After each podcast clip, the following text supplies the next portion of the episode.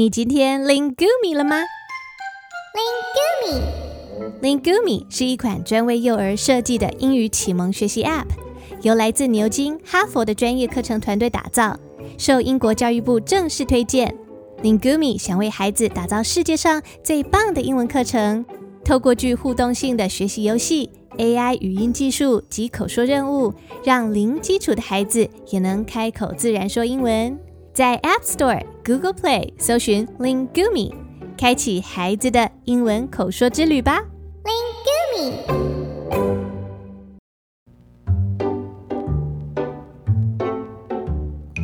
Hi friends, this is Eno.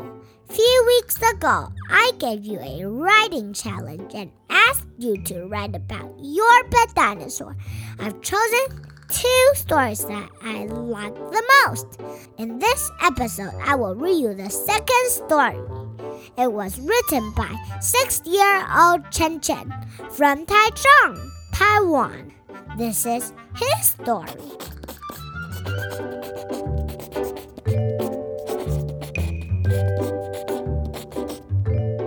I am going to tell you a story about my pet dinosaur named Chen.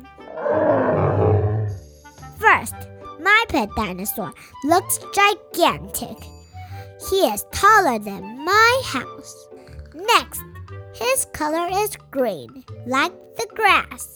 It can protect him from the T Rex. Then my pet dinosaur looks scary. It makes me scared. Last, I take him to school. The teacher tells me dinosaurs don't go to school.